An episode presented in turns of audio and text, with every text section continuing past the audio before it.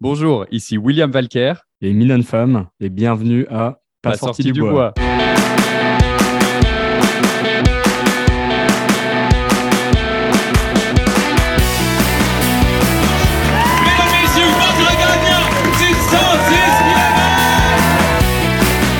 Si tu commences à te sentir bien en courant un ultramarathon, fais-toi-en pas, ça va passer. grand champion du 125 km. C'est la Minute NAC, une nouvelle initiative qui remplace les petites pubs de début d'épisode. À partir d'aujourd'hui, puis pour les mois à venir, chaque Minute NAC va être différente. Des fois, ça va être des petites capsules sur la nutrition. D'autres fois, je vais avoir des invités qui vont venir vous parler de leur expérience avec la nutrition en entraînement ou en course. Il y a même des fois où ça va être des anecdotes. Bref, on va garder ça vivant. Ça va changer à chaque semaine. On entre dans la troisième année de ma collaboration avec NAC, puis j'ai proposé à Will et Min de faire les choses différemment. Par contre, s'il y a une chose qui ne change pas, c'est le rabais de 15% sur votre première commande sur le nacbar.com avec le code promo pas sorti du bois. Vous le savez, P-A-S-S-O-R-T-I-D-U-B-O-I-S. Puis tant qu'avoir un rabais, ben gâtez-vous puis essayez les deux nouvelles sortes de gaufres, chocolat et sirop d'érable. Je m'en suis jamais caché, là. J'étais en amour avec ces gaufres-là, puis ils m'ont sauvé la vie une couple de fois pendant des courses. Ça contient tout ce que vous avez besoin pour vous supporter grâce à une petite révolution qui est signée NAC, l'Ultra Énergie. Des produits complets qui contiennent tout ce que vous avez besoin pour vos longues journées dans le bois. Bon, assez parlé. Je vous laisse à votre épisode. Bonne journée puis bonne écoute. Ouais, ben, on n'est pas sorti du bois, hein? Bonjour tout le monde, bienvenue à cet épisode numéro 120 de Pas sorti du bois.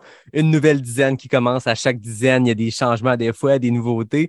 Là, non seulement il y a une nouveauté, vous l'avez entendu en intro dans la petite pub, mais là, je reçois deux invités que, les gars, je pense que c'est quasiment un sacrilège que ça ait pris 120 épisodes avant de vous recevoir. Vous êtes dans l'aventure Pas sorti du bois, vous êtes impliqués, vous collaborez avec moi depuis quasiment les tout débuts. William, Mine, bienvenue à Pas sorti du bois, enfin. Merci Yannick, merci. Très content d'être là avec toi.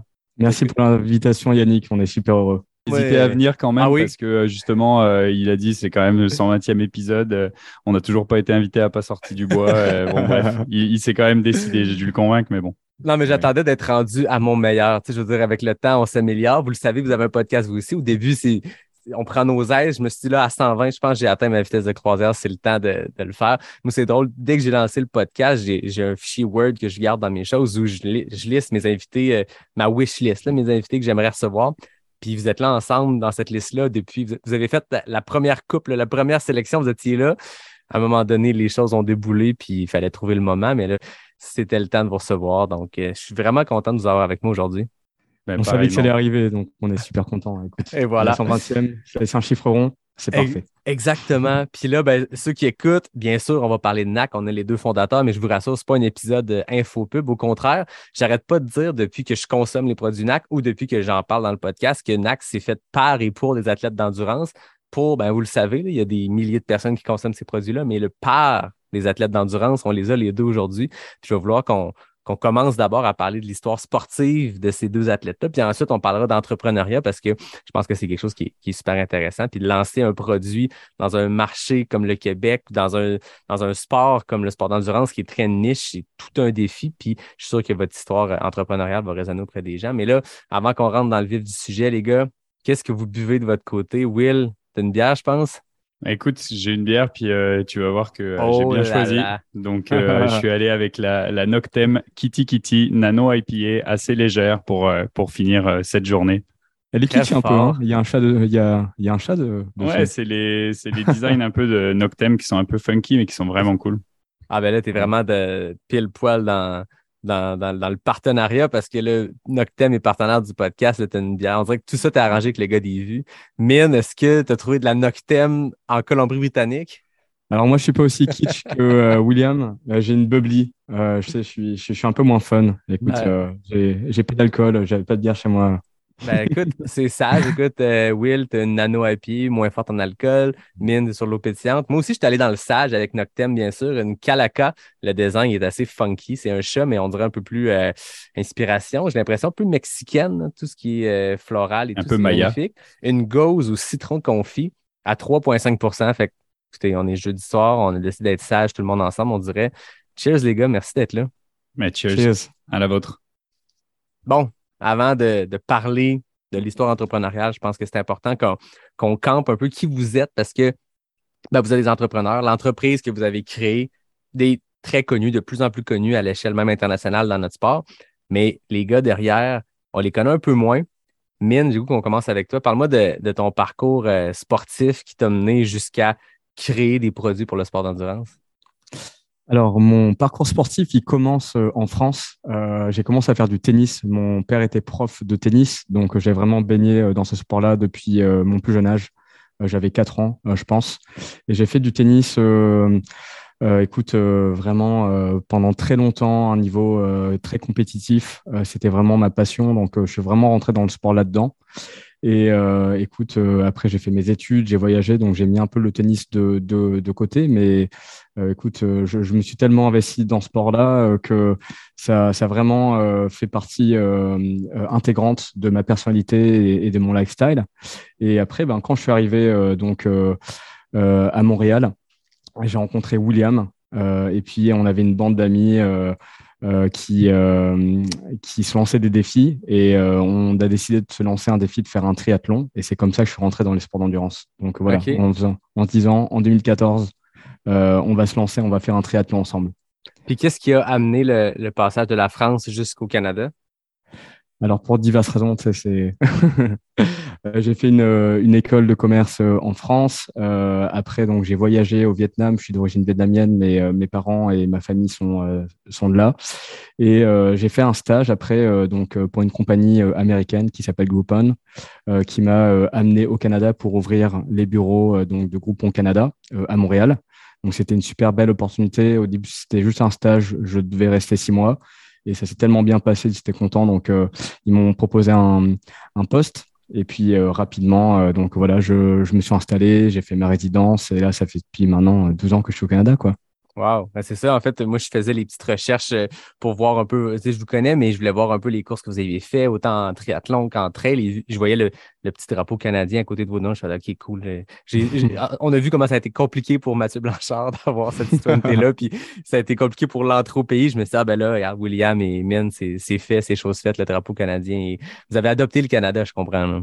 Tout à fait, oui. Ah ouais. Ouais, on adore. Euh, écoute, euh, puis euh, la première fois que je suis arrivé ici, là, euh, j'ai de suite adoré. Et euh, je pense que aussi ce que ce que j'ai beaucoup aimé, c'est que avant le Canada, j'avais fait genre un an au Vietnam. Et là-bas, euh, t'as une une pollution qui est pas possible. Euh, tu as énormément de trafic, c'est vraiment pollué. Et quand je suis arrivé au Canada, j'ai eu vraiment ce bonheur de respirer un air pur, de voir la nature, les grands espaces. Euh, c'est pas une grande concentration d'êtres humains et je me suis dit waouh c'est un luxe et moi qui suis genre amoureux de la nature ça m'a plu de suite et je me suis dit je veux rester ici les grands espaces puis c'est intéressant la portion de pollution parce que ça fait partie aussi de votre démarche entrepreneuriale tout l'aspect environnemental on pourrait y revenir Will, de ton côté, j'ai goût que tu nous parles de ton, de ton parcours sportif jusqu'à cette rencontre-là avec Mine. Puis je pense qu'à partir de ce moment-là, on va pouvoir avancer en parallèle parce que vos parcours sportifs semblent avoir été fait main dans la main à travers de ce premier triathlon-là jusqu'à un 125 Aricana ensemble. Mais parlons de toi, Will. Oui, tout avait... à fait. En fait, ça a été le, le moment de la réunion. Et, euh, et en fait, euh, avant ça, ben, euh, un peu comme Mine, moi, j'ai eu une grosse histoire avec le sport, en fait, depuis ma plus tendre enfance. Enfin, j'avais, j'ai commencé, tu vois, 5, 6 ans, tu vois, à faire mes premières inscriptions dans des clubs de sport. Puis je suis passé par une, une diversité de sports très, très importante jusqu'à la natation euh, qui a été le sport que j'ai pratiqué pendant le plus longtemps à partir de mes euh, à peu près 14 ans, euh, 14 ans jusqu'à 20 ans à peu près, et euh, là en, en, fait de manière très compétitive, donc avec des entraînements journaliers et bi-quotidiens très régulièrement, participation, tu vois, dans les championnats de France national 2, donc tu vois quand même un, un, bon niveau et déjà un goût pour les sports d'endurance qui me qui me plaisait dès le début toute cette cette recherche un petit peu de la connaissance de soi, de la, de la connaissance de ses limites, euh, de, surtout euh, compétitionner contre soi-même euh, avant toute chose, d'essayer de s'améliorer, de peaufiner certains détails pour devenir meilleur en fait dans la discipline. Euh, c'est toujours quelque chose que j'ai trouvé intéressant. Euh, j'ai toujours aimé aussi cette, euh, cette douleur en fait de, de se pousser un petit peu justement dans, dans cette zone rouge qui est souvent une zone dans laquelle on va chercher à être confortable dans l'inconfortable. Et je trouve que quand tu t'investis vraiment dans cette démarche d'entraînement pour progresser, tu en récoltes en fait assez rapidement les fruits et c'est tellement euh, gratifiant de, se sentir en fait euh, euh, rapide, endurant, à l'aise en fait dans la discipline en allant gravir certains paliers en fait et en faisant des choses qu'on aurait pensé impossibles en fait au début de la pratique. Donc très rapidement, je suis rentré dans un groupe en fait de, de sport-études euh, en ayant euh, zéro pratique en fait de la natation euh, à la base. Et j'ai été projeté en fait de ben, zéro entraînement à genre 4 5 6 entraînements par semaine très rapidement. Donc ça a été vraiment intéressant d'avoir cette progression assez assez rapide.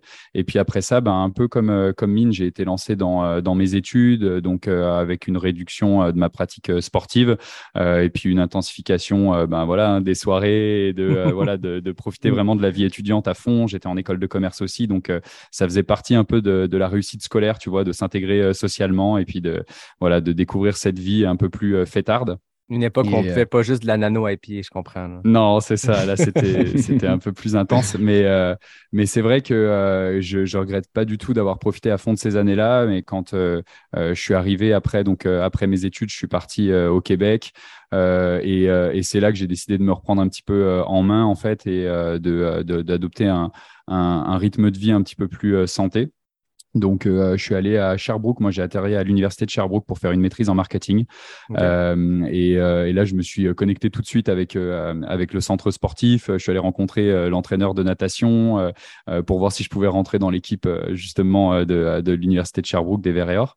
Et, et c'est vrai que bon, il, il, me demandait, tu vois, de faire certains entraînements minimales et c'était pas mon objectif à ce moment-là. Je voulais vraiment réussir mes études, donc j'avais décidé de ne pas embarquer avec la natation et je me suis remis à courir tout doucement et à pratiquer du squash, des sports de raquette un peu plus, pas au niveau de mine au tennis, qui est, un joueur euh, vraiment exceptionnel de tennis. Mais, euh, euh, voilà, quoi, c'était un, goût pour le sport un peu plus loisir et un peu plus ludique. Et après ça, donc j'ai rencontré Mine en fait donc chez Groupon lors d'un entretien d'embauche parce que comme il disait, donc il a pris la direction en fait de Groupon au Québec. Euh, m'a rencontré euh, à la suite de mes études et on a tout de suite accroché en fait lors de notre premier entretien d'embauche.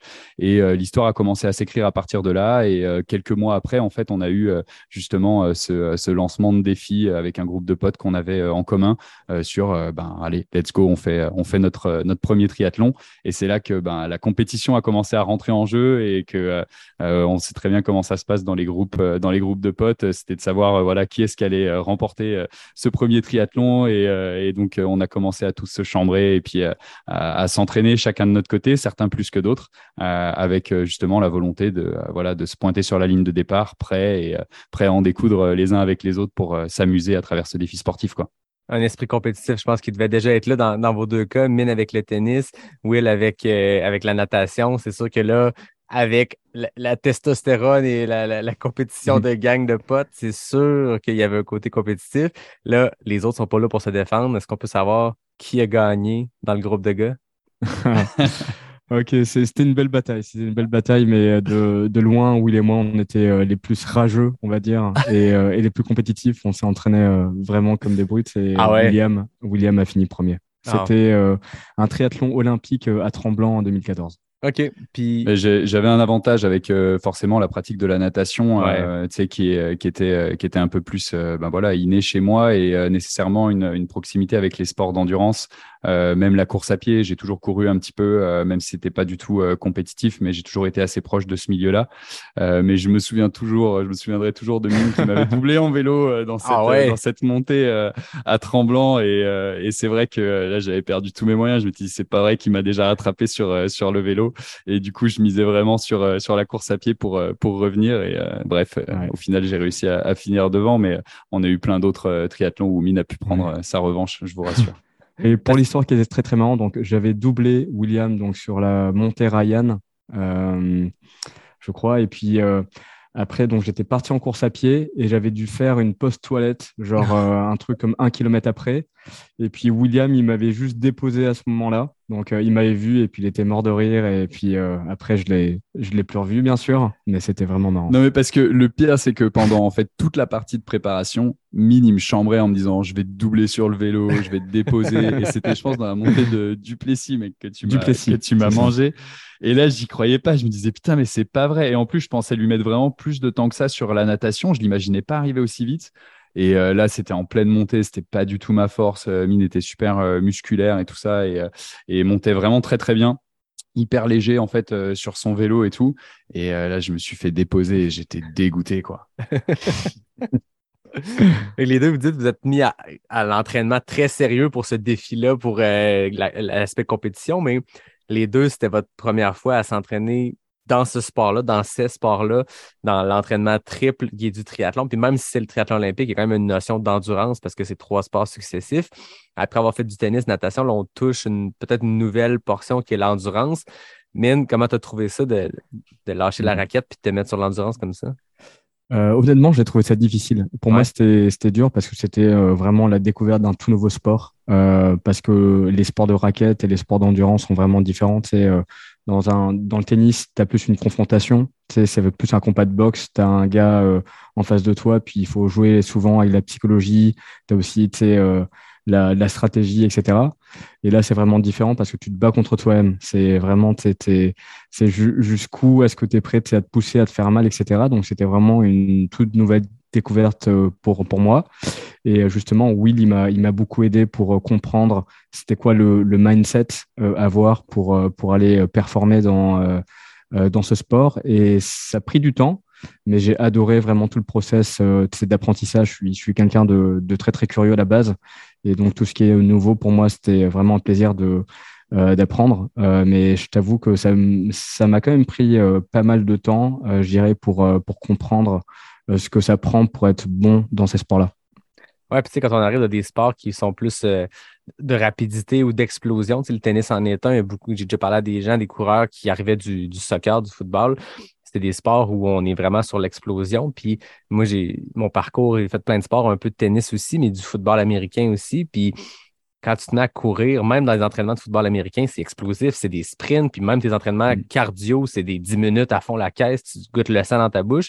Quand tu te mets à courir la première fois, ben, Mm. tu penses qu'il faut aller à cette vitesse-là. Puis c'est drôle parce qu'il n'y a pas si longtemps, je suis retombé dans mon fichier Excel que j'ai depuis 12 ans. Puis ma première sortie de course, j'étais à 4,45. Puis j'étais comme, c'est vite pour commencer la course. J'ai fait 2 km et demi, puis je voulais mourir. Puis à un moment donné, on m'a appris que réduit la vitesse, tu vas augmenter les durées, puis à un moment donné, tout ça se place, on apprend là-dedans. Mais quand on arrive du sport explosif, c'est difficile de prendre un, un pace qui aujourd'hui, on sait que c'est de la zone 1, par exemple, ou de la zone 2, où on est très confortable. Ah, C'était Ouais. exactement ça. Je me souviens, euh, tu vois, de, euh, de toi, Mine, euh, qui me, qui me rapportait tes entraînements que tu faisais euh, et tu me disais, putain, je suis sorti et tout, tu avais fait des tours du parc Laurier à balle. tu sentais, il sentais, il courait à fond, il courait à fond pendant Mm. autant de temps qu'il pouvait. Et puis après, il revenait et tout. Je disais, mais attends, mais faut pas tout le temps courir à fond, tu vois. Faut, tu sais, faut, faut te pacer, faut faire des entraînements différents, tout ça, mais c'est sûr que quand t'as pas baigné en fait dans cette euh, culture-là, tu peux, tu peux pas le savoir. Non, Donc, euh, faut, euh, faut commencer à, à découvrir tout un nouveau milieu et, euh, et changer certains, certains concepts, certaines habitudes que tu as dans ta manière de, de t'entraîner. Et, et c'est vrai que Mine, pour ça, il est, il est, il est génial parce qu'il adore, comme il dit, avec cette curiosité, aller apprendre, aller progresser. Et très rapidement, en fait, il s'est mis dans le, dans le processus d'apprentissage pour, pour devenir meilleur là-dedans et puis intégrer les, les différents concepts. Quoi. Là, vous dites, euh, Will, tu disais, euh, là, Mine a pris sa revanche sur les d'autres triathlons. Il y en a eu combien comme ça des triathlons qui se sont suivis dans les années euh, après cette première expérience-là? Il y en a beaucoup. euh, question. hein. Ouais. Parce que juste après euh, donc, euh, ce défi-là qu'on s'est lancé, euh, ben, avec Will, on a adoré ça. Donc, on s'est inscrit euh, de suite après euh, dans, dans un club de triathlon, les Chicken de Montréal. Et donc, de là, on a fait genre euh, plein, plein de triathlons. Je pense qu'on en Ouais, a on dû a faire une quinzaine. Ok. Du sprint à l'Olympique, au demi-Ironman, à l'Ironman, à l'extrême Ironman. OK, vous êtes Euh, rendu jusqu'à l'extrême Ironman? Ouais, le Canadaman. On a fait la première édition euh, du, Ok. du Canadaman et puis c'était notre premier Ironman aussi. Et euh, c'est comme ça qu'on a découvert vraiment la, la très longue distance. Ouais. Et, euh, mais c'est vrai que quand on a quand on a eu la piqûre là au début, euh, après on n'a pas arrêté quoi. On se planifiait euh, 3, 4, 5 euh, tu vois triathlons euh, par saison et euh, Et à l'époque, ben voilà, on était aussi un peu moins occupé que, que maintenant, une vie familiale aussi un peu plus légère. Et, et du fait, ben voilà, on s'occupait nos week-ends en allant faire des week-ends en chalet avec les amis et puis en, en planifiant des triathlons. Et on découvrait aussi en, en, parallèle le Québec comme ça.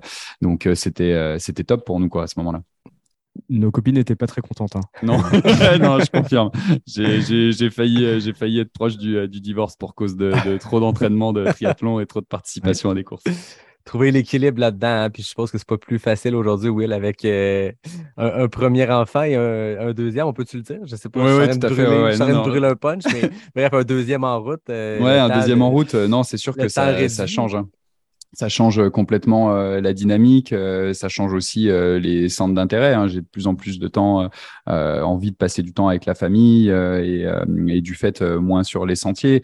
Et le, le, la problématique un peu de, de ce sport-là, c'est que c'est un sport qui, même si on peut le pratiquer en groupe, c'est un sport qui reste assez individuel et, et qui, qui peut te sortir un petit peu justement voilà de ta famille. Et donc quand tu vas passer du temps dans les sentiers, tu es absent de ton de ton foyer. Donc des fois, c'est un peu, euh, c'est un peu difficile à gérer, euh, je trouve, surtout quand on veut s'envoyer des gros volumes d'entraînement euh, et qu'il faut qu'il faut faire des grosses sorties la fin de semaine.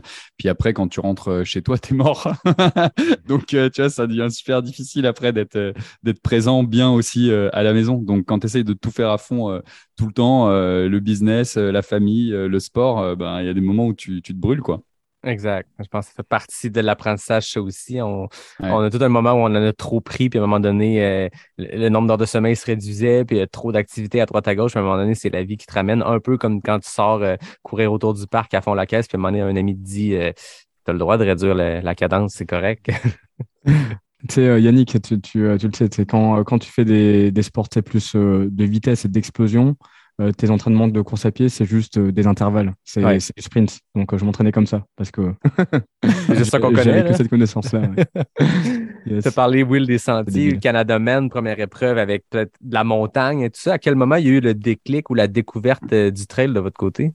Bah, en fait, on a découvert le, trail au Canada Man. Ah ça. On s'était pas assez bien euh, renseigné euh, sur le sur le parcours. On savait qu'il y avait du il y avait du hors sentier et que euh, enfin du hors route des sentiers sur sur la fin du parcours, mais on n'était pas allé faire de reconnaissance. On savait pas ce que c'était que de courir en trail. Et en tout cas, moi personnellement, je l'ai pris en pleine figure quoi. Enfin cette cette fin de Canada Man, ça m'a tué quoi. Mhm. J'ai découvert ce que c'était que de courir en sentier et à quel point c'était euh, difficile euh, et euh, à quel point ça prenait un entraînement vraiment spécifique. Donc ouais, moi c'est là que j'ai découvert en fait vraiment qu'on pouvait faire de la course là-dedans.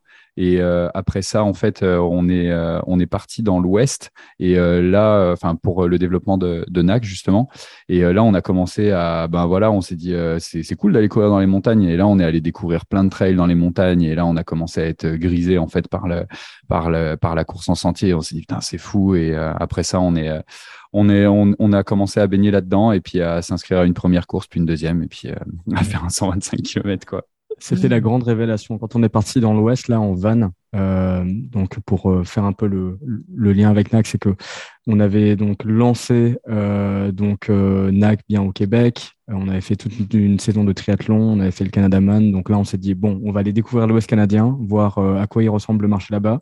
On est parti trois semaines en van et donc dans les Rocheuses, puis après à Whistler, on avait passé une semaine à Whistler pour euh, pour avoir euh, un boost à l'Ironman là-bas. Et euh, donc, ce qu'on faisait, c'est que le matin, on se levait avec Will, on allait nager donc au lac à côté de Whistler. Et puis, donc, on allait travailler toute la journée. Et puis, le soir, on allait découvrir des, sentiers. Et puis, on a une une révélation de, folie parce que on allait dans des sentiers. Puis, ça s'arrêtait jamais. Quoi. On se perdait. au final, on regardait notre montre. Waouh, genre, on a déjà couru deux heures. Euh, on s'est dit, waouh, on va. Ouais, puis à, Vancouver et Calgary, là, tu toi, tu sais, on s'entraînait tout le temps avec les, les, clubs de course parce que c'était un peu notre méthode pour euh, connecter avec la communauté là-bas. Donc, on écrivait euh, quand on était sur la route, là, en arrivant à tous les clubs de, clubs de triathlon et tout ça. Puis on disait, quand est-ce qu'ils sont vos entraînements? Est-ce qu'on peut venir s'entraîner avec vous? Tout ça. Puis la plupart des gens, ils nous répondaient de manière positive. Et en fait, on, on était à 3-4 jours après notre, notre Canadaman, là, donc on était brûlés. et, et en fait, là, on se bouquait des entraînements matin et soir. Puis on se splittait parce que des fois, on en avait deux le matin et tout ça. donc, on allait s'entraîner avec différents groupes. Et euh, du coup, on découvrait euh, ben, d'autres personnes, d'autres communautés. Et quand on a commencé à monter, en fait, justement vers Squamish et tout ça, ben, là, on est tombé sur des clubs de trail. Et là, on a commencé à aller s'entraîner aussi avec des clubs de trail, plus dans la forêt. Et euh, on, a, on a découvert aussi par cette, par cette manière-là, quoi. Et à ce moment-là, quand vous avez découvert la trail suite au Canada Man, ça faisait combien de temps que NAC était lancé? On pourrait revenir euh, à la genèse de tout ça, mais juste pour le- qu'on Ben, comprenne dans le temps. C'était 2016, je pense. euh, le- c'était les débuts Canada, encore. 2017. Je crois que, je crois que c'était 2017. Donc, euh, Et on a lancé en un an. 2016. OK. Donc ça faisait un an, ouais, c'est ça. Les débuts. Puis aujourd'hui, c'est drôle de voir que vous, vous avez aussi pris cette, euh, cette, ce sentier-là vers justement la course de trail. Je voyais ce que vous avez fait dans les dernières années, puis j'ai, j'ai pas vu des triathlons, mais j'ai vu beaucoup de courses de trail. Puis on Mhm. voit que NAC aussi a, je sais pas si c'est une transition, on pourrait y revenir, mais ça reste que aujourd'hui, c'est rendu une marque qui est axée vraiment beaucoup sur le trail running. Puis je me rappelle la première année quand j'avais été ambassadeur, on était autant de triathlètes que de coureurs de trail. Vrai. Et aujourd'hui, il y a- y, une bascule qui se fait, je pense. euh, Oui, tout à puis il y fait. en a une couple là-dedans qu'on a vu basculer eux aussi de la, du triathlon à la trail. On salue Joanie d'ailleurs, Ouais. Joanie Desroches. Mais il y en a plusieurs qui, qui ont fait ce- cette bascule-là. Donc, à quel moment on, on est dans l'Ouest, on découvre les sentiers, puis à quel moment on s'inscrit à un premier, euh, une première course de trail euh, pur et dur, là, pas le Canada Man, mais vraiment un événement trail? C'était quand, mine, qu'on a fait le, tu sais, le Xterra euh, On Ouais. avait fait, tu sais, on avait fait un 8 km au Xterra et je me demande si c'était pas avant le Canada Man en fait. Ouais, c'était avant, ouais. Je crois que c'était avant le Canada Man. Je pense que ça devait être euh, cet été-là. Euh, c'était le Xterra au lac euh, Beauport, je crois, non? Ouais, ouais, exactement. Ouais. Parce qu'on était là-bas donc pour, pour le triathlon et, euh, et en fait euh, ben, on restait debout euh, tout le week-end et puis on se calait des entraînements en même temps puis ils nous avaient proposé de courir la course et on s'était dit ben go. Et je pense que c'est ça qu'on on avait fait je sais plus c'était un 8 ou un 12 km en trail là-bas dans les sentiers du lac Beauport qu'on avait qu'on avait adoré. Et puis après le premier ben, en fait moi je crois que le premier c'était euh, le Gaspésia euh, le 50 kg du, euh, du Gaspésia 100 euh, que j'ai fait je pense le 55 Ça commençait d'où? Oui, c'est ça. J'avais pas couru de marathon sur route encore. Mais il y, a eu, il y a eu toute une période aussi après le triathlon où euh, ben, on a fait quand même pas mal de, pas mal de routes. Euh, on a couru euh, des, des, des 10 kilos, des 21. Euh, puis on a fait un marathon après. on a fait un marathon sur route, mais j'ai fait mon marathon sur route après avoir fait de la trail. Je pense que j'avais fait. Euh, Ouais, je l'avais fait après le 65 kilos de l'UTHC que j'avais euh, abandonné d'ailleurs. Et euh, j'étais un peu euh, déçu d'avoir abandonné. Je m'étais dit, je me remets un autre truc. Et puis, il y avait euh, deux semaines après, il y avait le, le marathon de, de Montréal. Donc, j'ai fait mon premier marathon comme ça euh, sur route. Mais on a un peu euh, ouais, joué hein, entre, les deux, euh, entre les deux disciplines. Mais je pense qu'Aspiration, c'est quoi, Mine, toi, ton premier euh, Moi, mon, Premier mon premier vrai euh, donc ultra trail, c'était l'UTHC 65 OK. euh, et c'était en 2019. 2019. OK. On l'avait fait ensemble, Will. Peut-être que tu avais fait le Gaspésia euh, 50 J'avais fait le. Gaspésia avant, j'avais fait le 55 avant, c'était ma première euh, première distance. J'étais monté Ouais. avec des amis euh, pour faire un trip en, en moto en fait euh, en Gaspésie, puis NAC était partenaire du du Gaspésia. Donc on avait toute notre équipe là-bas et tout, et du coup j'avais couru le j'avais couru le 55 kilos et c'était ma première expérience en fait sur sur du trail, enfin de l'ultra trail on va dire, sur une, un format plus long, sans avoir Ouais. vraiment préparé de, de de longues distances avant quoi.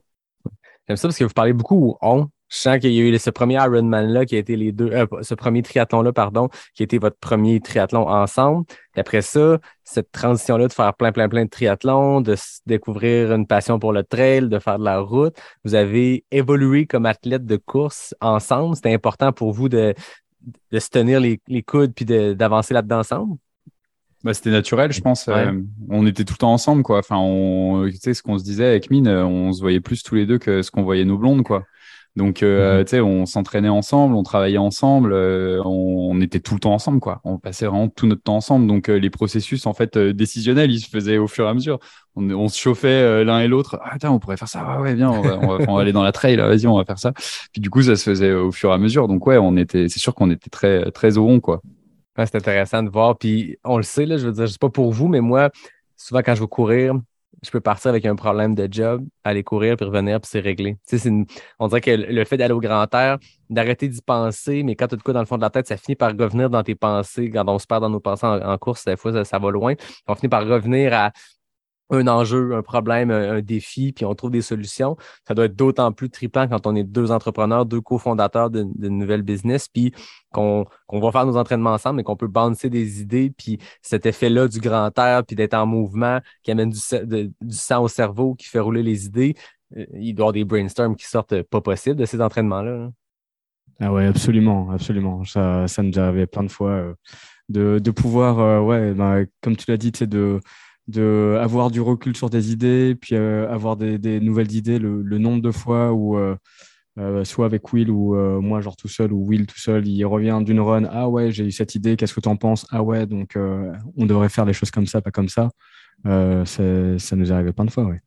Ouais, c'est moi c'est vraiment euh, c'est quotidien quoi. Enfin, je me surprends à chaque fois quand euh, je vais m'entraîner. Je m'entraîne souvent le matin en fait euh, assez tôt entre 6h30 et, et 7h30, 8h quoi. Et, et c'est vrai que tout le temps je me perds dans mes pensées puis je repense à plein de trucs, tu vois, justement du business et tout ça. J'ai des petits trucs qui me trottent dans la tête. Puis je reviens, je prends tout en note et puis après je passe en mode exécution immédiatement. Mais c'est c'est tellement un moyen de ouais de prendre du recul et puis de, de, ouais, de faire tourner un peu le cerveau, mais, euh, mais différemment. Euh, c'est comme de, de, penser à rien, mais en, en, pensant finalement quand même à quelque chose. Ouais. mais euh, ouais, c'est vrai que ça, c'est assez dingue. Et quand on faisait des entraînements ensemble, en fait, il y a même des moments où on se disait, putain, il faut qu'on arrête de, de, parler de travail parce qu'on. On, en fait, on est tellement passionné et on l'associe tellement pas au travail qu'on parle tout le temps, enfin en fait on parle tout le temps de NAC quoi. On parle tout le temps de, on parle tout le temps de business. Puis euh, avec Mine aussi, ce qu'on adore faire, c'est se projeter dans la vie quoi. on est super ambitieux, euh, on a, on a une envie de, tu vois, de, euh, de réussir en fait en entrepreneuriat pour tout ce que ça implique, tu sais, par tous ces enjeux en fait de business par lesquels on est, on est passionné. Et du coup, on se projette, on se projette vraiment tout le temps, tu vois, à plus long terme. Et on va être où dans, dans 10 ans? Qu'est-ce qu'on va faire? Tu sais, où est-ce que sera rendue l'entreprise? On adore, on adore faire ce genre de trucs, quoi. c'est clair, la, course au profit de l'entrepreneuriat ou vice-versa. Ouais. Hmm. ouais ce, qui, ce, qui est, ce qui est génial, c'est que euh, voilà, on mêle vraiment notre métier, notre passion. Euh, on, est, on est des amoureux de nature, on est des amoureux de sport. Donc, euh, je, je, pense que quand on s'est rencontré avec Will de suite, ça cliquait genre instantanément parce qu'on avait la même drive pour le sport, pour l'entrepreneuriat. Et ce qui est génial aujourd'hui, c'est qu'avec NAC, voilà, on fait euh, ce qu'on ce qu'on aime, quoi. C'est c'est euh, notre euh, notre métier, c'est c'est notre passion, quoi. Et quand on va s'entraîner, c'est voilà, c'est c'est un sort de win-win-win, tu sais, permanent. Ouais. C'est c'est ça qui est génial. C'est ça l'objectif aussi, je pense, dans la vie, c'est de trouver un métier qui, qui, nous passionne au point que ça se mêle un peu de qu'est-ce qui était une passion à la base, qui est devenu un métier, ou lequel est venu avant lequel, c'est l'œuf ou la poule. C'est. L'entrepreneuriat, je pense que vous avez étudié en business, vous aviez cette, volonté-là de trouver un, un partenaire d'affaires, veut, veut pas, d'avoir un compatriote, d'avoir quelqu'un avec qui balancer des idées, puis la pression retombe sur deux épaules plutôt qu'une, ça, ça demeure que ça doit être, ça doit être euh, sécurisant et en même temps, ça doit être tellement trippant de pouvoir partager ces idées-là, puis de toujours en parler, puis de, faire progresser le truc ensemble. Puis là, six ans et plus plus tard, de voir où c'est rendu, c'est quoi le chemin parcouru. Puis en parallèle, il y a le chemin parcouru dans les sentiers aussi, parce que vous mm. avez vraiment progressé aussi comme athlète d'ultra. Puis j'ai vu qu'en 2020, vous avez fait votre premier UTHC 125 ensemble. Vous étiez là, je me rappelle, on, commençait à se connaître à l'époque, mais je venais de lancer Pas sorti du bois. Puis tu avais fait deux sacrées performances. Puis euh, euh, cette fois-là, c'est qui qui l'a remporté, là, tant qu'à mettre un petit peu d'huile sur le feu? C'est Will, c'est ça. Les deux, quand j'ai vu les chronos des deux, j'ai fait OK, c'est des mm. performances euh, très solides. Parlez-moi de ce, premier 125-là. la préparation, parce que là, on a un 65 derrière la cravate du côté de Mine. Will, tu as un, 55 au Gaspésia, un abandon sur le 65. Mentalement, est-ce que vous vous sentiez d'attaque pour doubler la distance? Alors de, mon côté, donc on était en pleine pandémie. Hein. C'était 2020, donc euh, moi je venais d'emménager donc euh, à Vancouver. Euh, ça faisait même déjà 7-8 mois que j'étais à Vancouver, donc j'ai eu plus le temps vraiment de m'entraîner énormément dans l'Ouest canadien. je me suis entraîné énormément. je crois que à ce moment-là, avant de prendre le départ de l'UTHC, j'avais déjà ouais 2000 dollars de non, pardon, pas 2000, 2000 km dans les pattes là, cette année. Et euh, donc, je suis arrivé quand même euh, en confiance. Euh, j'avais quand même, je, m'étais tordu la, la cheville trois semaines avant, donc j'avais fait, donc c'était pas non plus idéal, mais j'étais quand même venu en confiance. Et donc, euh, toute la première partie s'est super bien passée. Euh, on, est, euh, on avait sa stratégie avec Will de ne pas partir trop fort parce que ben, c'était notre premier 125 là. Donc, on était parti assez conservateur dans, dans, un groupe qui, qui allait pas trop vite. Et donc, jusqu'au Morios, c'est là où ça a vraiment changé la donne. Donc, euh, euh, oui, il était euh, déjà avec un petit groupe euh, au Morios. Moi, je les ai rejoints. Euh, on a passé un super bon moment, donc euh, entre potes. euh, Selfie, lever ouais. de soleil au-dessus des Morios. Ouais. ah, C'était- incroyable. Ça, c'est la joie de l'ancien parcours. J'étais là, moi aussi, cette année-là. Ouais. Puis l'année Ouais. suivante, ils l'ont changé. Puis c'est correct. Les Ouais. raisons de le changer sont, sont super bonnes. Puis c'est correct, on le comprend. Mais lever de soleil sur les Morios, c'était quand même assez épique. Là. C'était fou. ouais. Ah Ouais. ouais, c'était dingue. Euh, et puis euh, après, donc on a fait la descente euh, avec euh, Will et là on a vraiment, euh, on a, on a tout envoyé quoi. on a descendu comme si on n'avait pas de famille. Quoi. Ouais, on est allé à fond la caisse, on a descendu les Morios, et c'est là où la course s'est lancée. Will il est parti devant, puis je l'ai, je l'ai plus revu après. Et moi j'ai, eu après des hauts et des bas, mais vraiment cette course-là, pour moi, elle m'a fait réaliser que mon entraînement dans l'Ouest canadien, j'avais fait beaucoup de dénivelés positifs euh, parce que les montagnes sont, sont, sont plus hautes ici, mais dans des sentiers très très techniques. Donc j'étais très bon sur les sentiers techniques, dans les racines, etc. Mais euh, l'UTHC, c'est un, c'est un parcours qui, où tu as quand même des sentiers qui sont euh, roulants. euh, et et j'avais pas travaillé la vitesse. Donc Mhm. euh, j'ai- j'étais trop lent en fait. Je, je pense, et au final, je l'ai, je l'ai terminé en 19h, euh, en 19h et quelques. Euh, ce, qui, ce, qui, ce qui était pas mal, mais je pense que j'aurais pu faire beaucoup mieux parce que j'avais pas assez travaillé la vitesse et le fractionné, etc. Mais surtout la section dont tu parles où Will est parti puis que tu n'as pas réussi à le suivre, c'est exactement là où c'est des minutes précieuses où tu peux aller chercher en courant parce que je pense que c'est la section la plus courable où tu as encore des jambes. En fin de parcours aussi, tu as des petites descentes de quatre roues, mais tu as les jambes démolies, tu as 100, 110 kilos dans les jambes. Mais juste après euh, le ravito qui est juste après les Morios, j'oublie le nom, puis la montée, noyée et tout, c'est là que tu peux Ouais. envoyer. Là. Ouais. Exact, Euh, ouais. La marmotte, non c'est, euh, Ouais, c'est ça. Bref. Mais, euh, mais ouais, et, euh, et en fait, je pense que c'est la première course de trail qu'on a vraiment euh, bien préparée en fait et euh, pris euh, très au sérieux.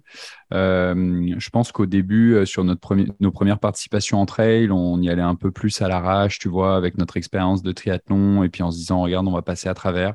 Je me souviens que quand j'avais passé la ligne du, euh, du 50 kg du Gaspésie à 100, je m'étais dit, putain, il n'y a pas moyen que je fasse un kilomètre de plus, tu vois, dans ce genre de, de distance.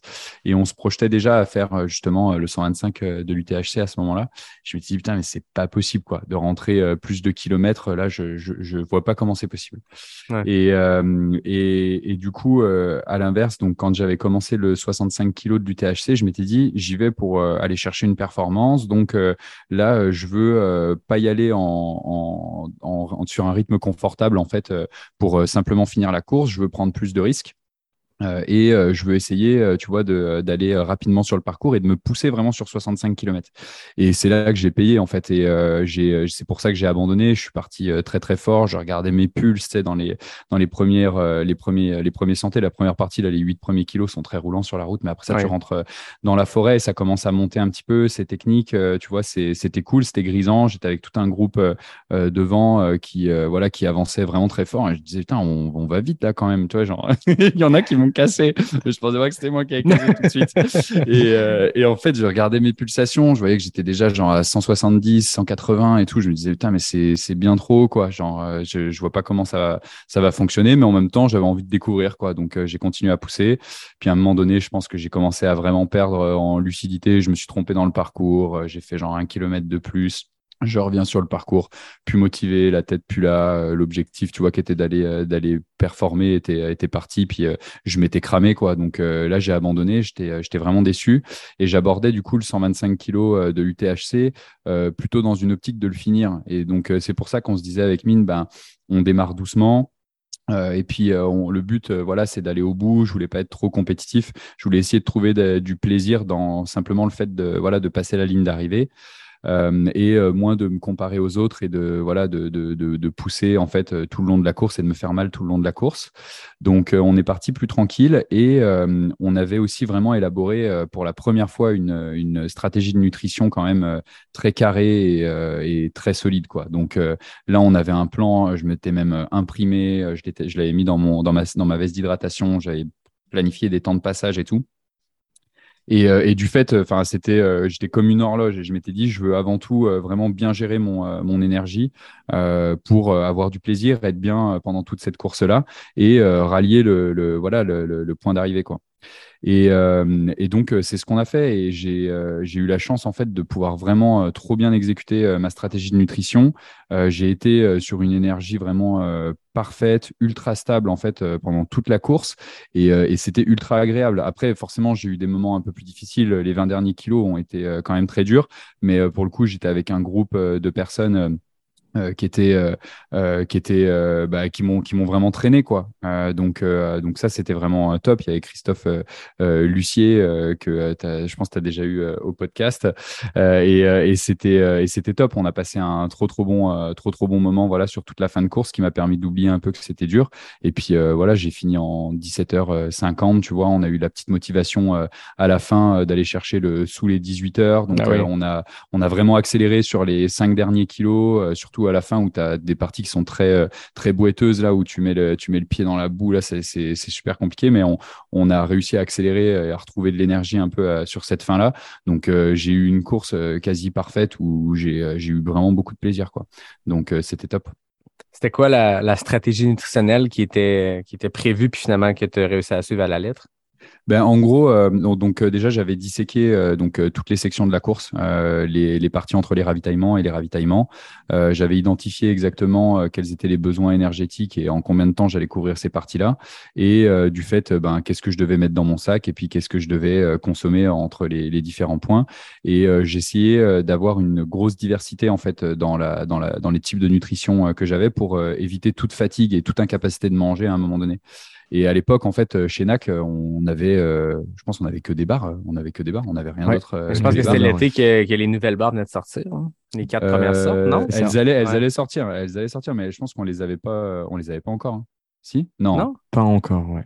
Je pense qu'elles elles, elles, ont, ouais. ouais. elles ont dû lancer en, en octobre. Et ah, justement, okay. je me souviens qu'on était, euh, on voulait trop avoir euh, les produits avec mine, donc on mettait trop la pression euh, justement à toutes les équipes pour qu'on ait les produits et tout. Mais au final, on les avait pas eu à temps pour pour l'UTHC et on avait fait ça avec voilà les anciennes générations de, de bars et on avait couplé avec voilà des gels, différents types de gels, des boissons d'hydratation pareil avec un maximum d'apport.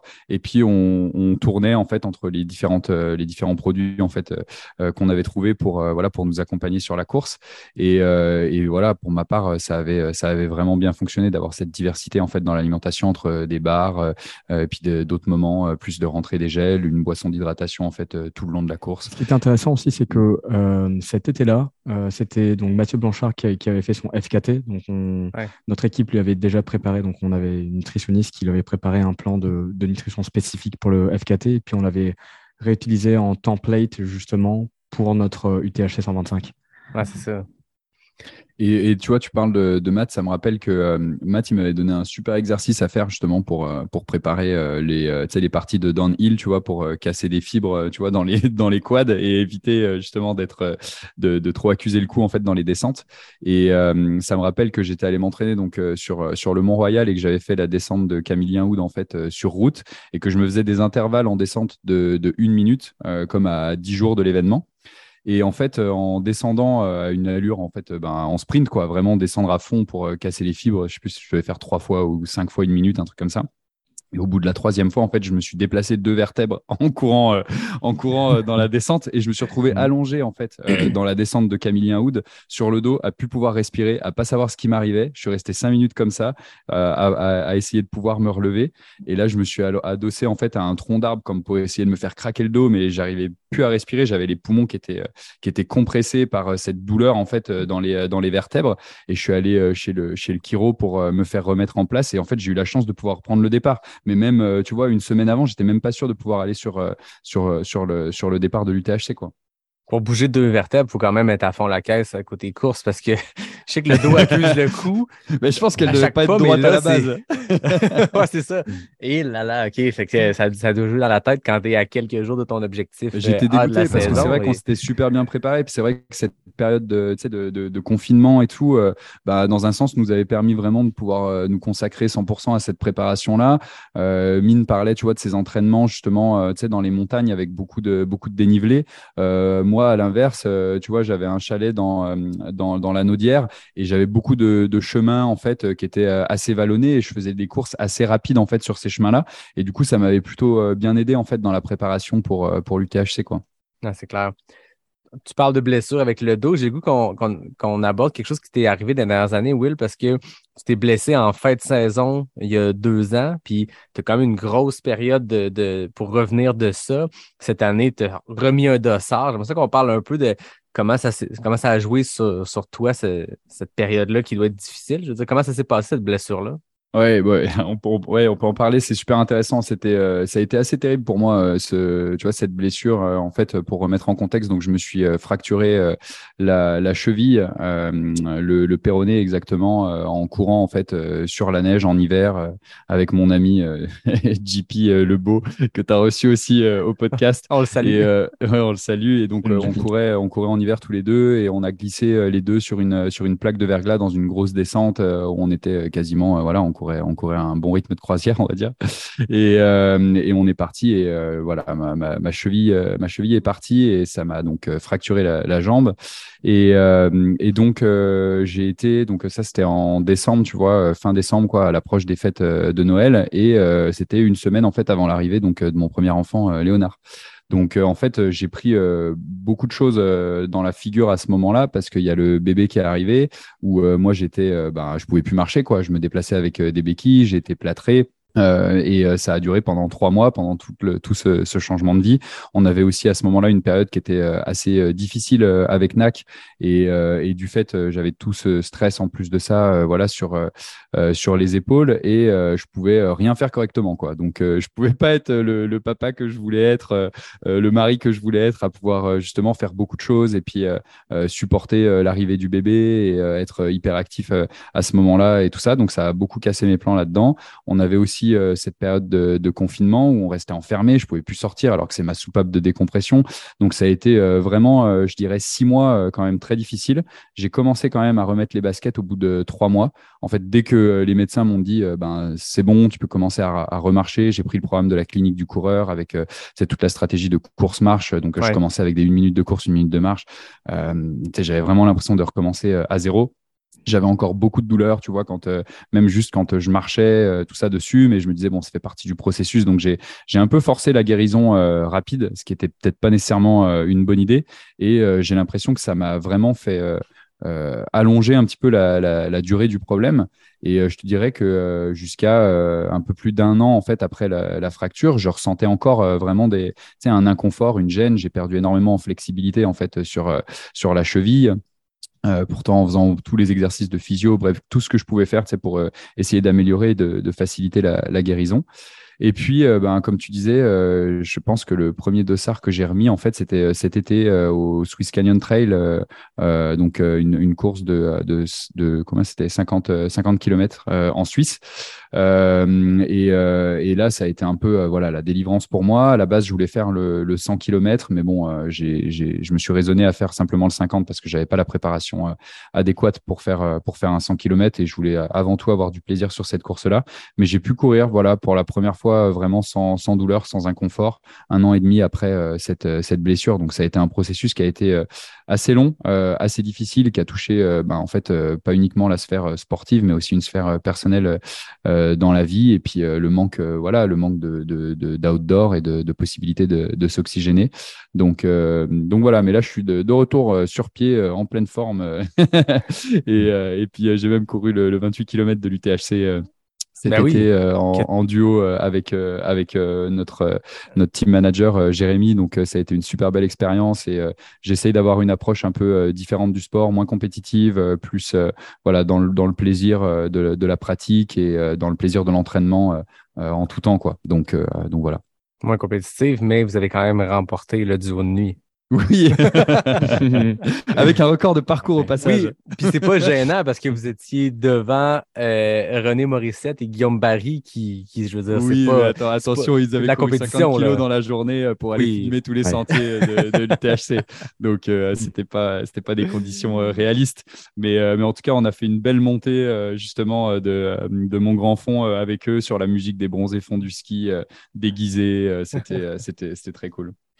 C'est cool cette course-là. C'est vraiment euh, Ouais, le cool. de nuit d'Aricana. C'est le parcours du 28, mais de nuit, les gens se costument. C'est tout un party quand même. Là.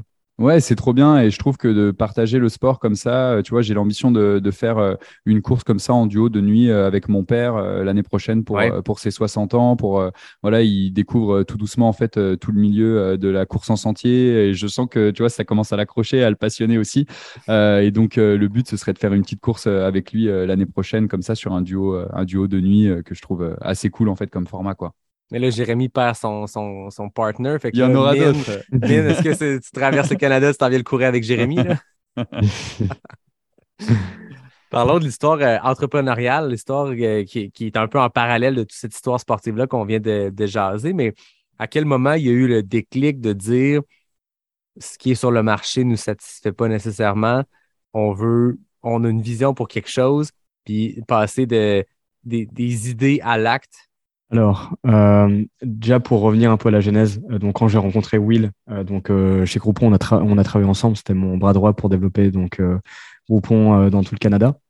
Et, on a super accroché, sais, toutes les étoiles sont alignées, on avait cette fibre entrepreneuriale et je pense que c'était un mois après, on avait pris une bière et je lui ai dit, Eh, mec, j'ai j'ai envie de monter une boîte avec toi, tu vois. Donc de suite, on était on était assez d'accord pour aller entreprendre ensemble.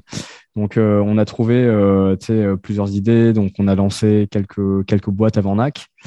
Et, euh, et puis, quand on était à fond dans le triathlon, on était rendu à un, un niveau d'investissement qui était tel qu'on s'était rendu compte que la nutrition, c'était vraiment la clé pour performer, tu vois, parce que ben, on essayait plein de trucs, on était devenus des fanats de nutrition.